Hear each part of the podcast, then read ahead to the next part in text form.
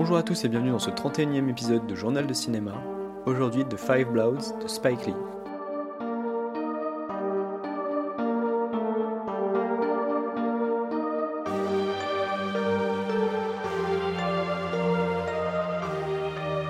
Je vais donc vous parler aujourd'hui d'une nouvelle sortie Netflix en date de la semaine dernière et d'un nouveau film du réalisateur américain Spike Lee, et je tiens à vous rassurer immédiatement, je le ferai sans spoiler. The Five Bloods nous raconte l'histoire de quatre amis et vétérans de la guerre du Vietnam qui retournent dans ce pays pour retrouver les restes d'un de leurs camarades mort au champ d'honneur. Le but de leur voyage sera aussi l'occasion d'une lourde introspection, mais également de ramener de l'or caché pendant le conflit. On retrouve au casting Chadwick Boseman alias Black Panther, Clark Peters et Isaiah Whitlock vus dans The Wire, Delroy Lindo et côté français, Mélanie Thierry et Jean Reno. Spike Lee qui de nouveau explore donc la question de la place des Afro-Américains dans la société et dans l'histoire états-unienne, dans une forme qui rappelle à certains égards son dernier opus sorti en 2018, Black Landsman. Film que j'avais d'ailleurs pas mal aimé et que j'avais trouvé assez réussi, même s'il avait les défauts assez classiques du cinéma de Spike Lee, sur lesquels on reviendra sans doute dans ce numéro.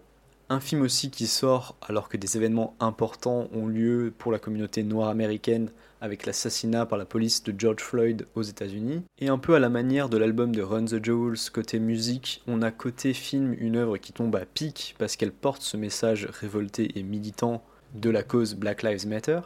Et déjà dans Black Clansman, il exploitait dans les dernières images les prises de vue des violences de Charlottesville, mais aussi dans son intro un extrait de Autant d'emporte le vent qui lui aussi a fait l'objet d'une petite polémique aux États-Unis.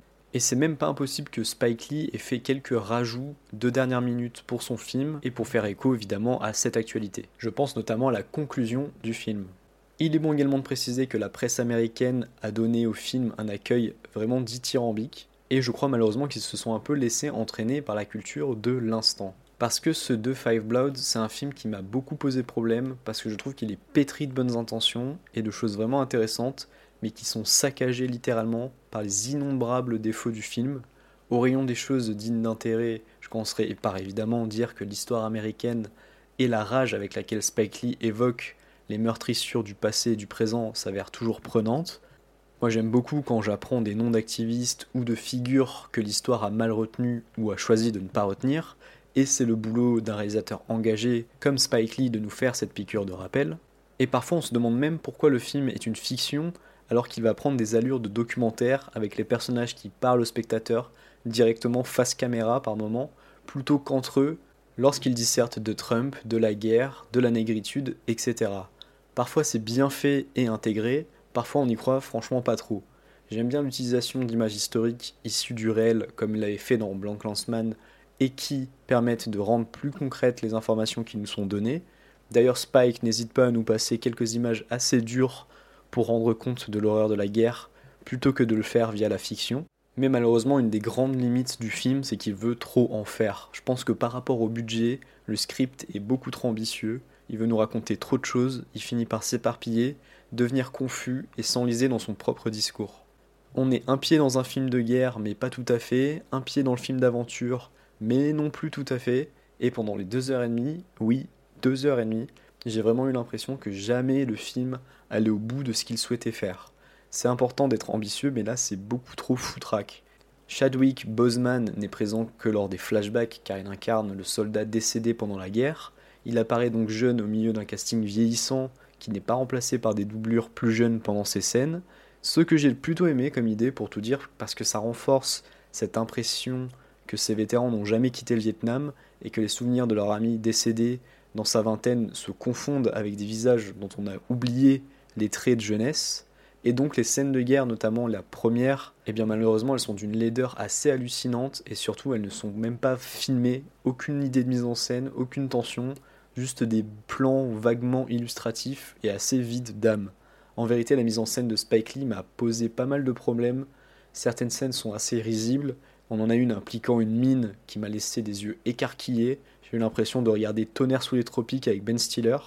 Et pourtant, juste après, on a un moment de tension plutôt bien géré, qui implique toujours des mines. De même pour le montage que j'ai trouvé très mauvais, notamment au début avec une scène avec un enfant vietnamien qui cut ensuite sur une scène de guerre du Vietnam que j'ai trouvé vraiment risible.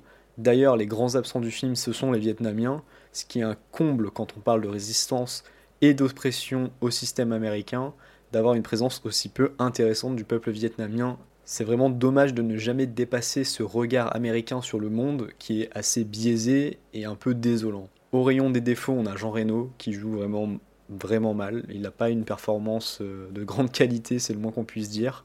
On est content de le voir malgré un sacré coup de vieux, mais son personnage et sa prestation sont De l'autre côté, la bande des Firebloods, elle s'en sort merveilleusement, et notamment un plus que les autres. Delroy Lindo dans le rôle de Paul, le personnage qui vole la vedette à tous les autres, sans aucun doute, parce que c'est le seul qui a une épaisseur et une écriture ambitieuse, avec à la limite Otis, même si j'ai pas été emporté par son histoire en parallèle. Paul, c'est le soldat traumatisé par la guerre, qui a voté Trump et qui rêve du mur avec le Mexique, ou encore celui qui semble le plus omnibilé par la cargaison d'or. C'est un personnage vraiment intéressant parce qu'il est à la fois un alter ego de Spike Lee, tout en représentant vivement ce qu'il dénonce et ce qu'il cherche à changer. On comprend pourquoi Paul est comme il est et ses stigmates profondes vont au-delà de ce qu'il a vécu au cours de cette guerre. Del Lindo livre d'ailleurs une performance que j'ai trouvée vraiment saisissante au point où les autres Bloods font quasi figure de faire valoir à ses côtés. Surtout quand on voit l'arc narratif autour du personnage d'Otis et d'une ancienne prostituée vietnamienne qui est littéralement non exploitée en comparaison à tous les développements qu'il y a autour du personnage de Paul. Un des autres protagonistes importants du film, c'est Marvin Gaye, dont on retrouve la musique et surtout celle de son album phare What's Going On tout au long du périple de nos Bloods. Album choisi assez logiquement car c'est emprunté par la guerre du Vietnam qu'il a été écrit et conçu, L'utilisation des morceaux est plutôt très bien vue et renforce l'aspect solidaire de la bande, mais surtout ce qu'a enduré la communauté noire pendant cette guerre, où ils étaient surreprésentés par rapport à leur nombre dans la population américaine.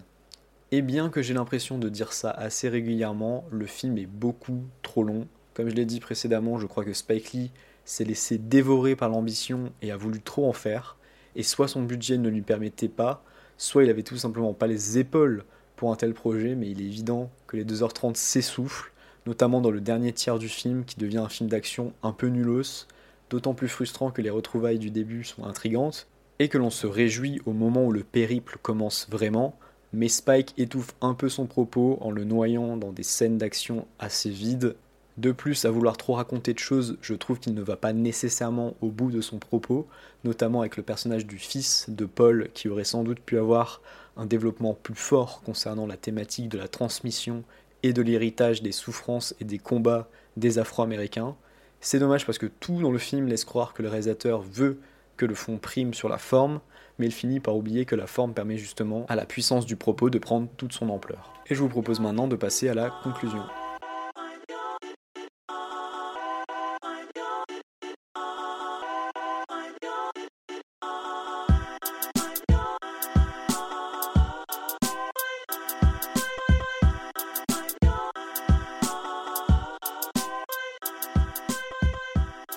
Est-ce que je conseille The Five Blood de Spike Lee? Alors c'est difficile pour moi de trancher car j'ai un sentiment très mitigé vis-à-vis du film. À la fois le contexte des dernières semaines suggère que le film peut être une voix importante des mots de la communauté afro-américaine et d'un autre côté le film est quand même incroyablement moyen, un mauvais film de guerre et d'action, mais aussi un film politique qui veut traiter tout en même temps et finalement ne le fait jamais correctement. On enchaîne une scène réussie avec une scène inintéressante, un propos bien développé mais avec une thèse mal explicitée, et le tout plombé par le manque de moyens, mais également de génie dans la mise en scène, et le montage vraiment brouillon. J'ai trouvé que le film était pétri de bonnes intentions et avait de grandes choses à proposer, mais finissait par être une belle déception. Ce qui est assez triste compte tenu de la première moitié qui m'avait vraiment plutôt convaincu, mais plus ces deux heures et demie avancent et plus on se dit que le personnage de Jean Reno aurait pu être coupé au montage, que le dernier quart aurait pu être allégé et que Spike Lee aurait pu être beaucoup plus incisif s'il avait laissé plus de place à ses personnages plutôt qu'à cette quête pour l'or un peu bidon et qui aurait dû rester secondaire. D'autant que Spike Lee n'a jamais été connu pour sa subtilité et que la façon dont il déroule sa thèse est parfois un brin étrange, notamment dans la vision des Vietnamiens. Quoi qu'il en soit, si vous avez donc deux heures et demie devant vous, vous pouvez essayer de vous laisser tenter par ce The Five Bloods, mais j'aurais beaucoup de mal à vous vanter les qualités cinématographiques du long métrage. Si le problème de budget semble avoir plombé le film de manière évidente par moment, les errances de la mise en scène restent tout de même moins excusables, reste un casting très attachant et un Delroy Lindo habité pour maintenir notre intérêt jusqu'à la conclusion, elle aussi résolument politique et rentrant parfaitement en résonance avec l'actualité. Un Spike Lee très mineur selon moi, qui alterne donc entre propos militants intéressants et passionnés, scénario bancal, mise en scène très moyenne, casting solide et Marine Gaye dans la jungle vietnamienne. Une entrée de plus dans le catalogue Netflix des films mineurs en provenance de cinéastes reconnus. Et c'est la fin de cet épisode de Journal de Cinéma, je vous remercie de m'avoir écouté, j'espère que ça vous a plu.